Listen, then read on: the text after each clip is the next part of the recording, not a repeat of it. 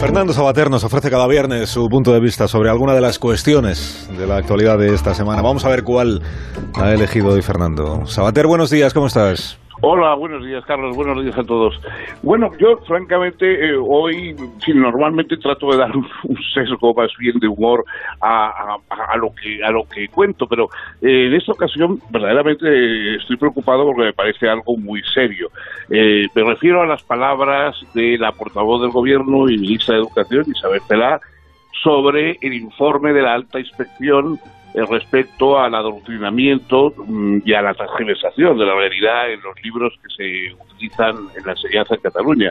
Bueno, esto es una cosa, por supuesto, eh, eh, hay muchos informes ya que demuestran sobradamente, informes de sindicatos de profesores, informes de personas como Francisco Caja, que se han dedicado a ello muy activamente, etcétera, que demuestran hasta qué punto los libros que se están utilizando en, la enseñanza de, en, Cataluña, por no hablar de otras cosas como las actividades extraescolares, como los discursos de los propios maestros en muchas ocasiones, etcétera, eh, sirven para formar todo ese caldo de cultivo que es la creación de separatistas allí donde no los hubiere de forma natural.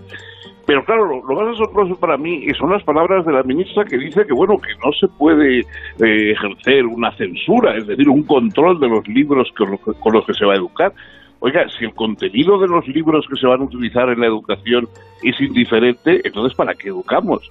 O sea, da lo mismo que los libros defiendan una, una visión del mundo machista, eh, discriminadora de las mujeres o discriminadora de otras razas o contraria a, la libertad de conciencia. Todo eso es igual. Si eso lo dicen los libros, como no hay censura, hay que respetarlo y se puede dar en las aulas.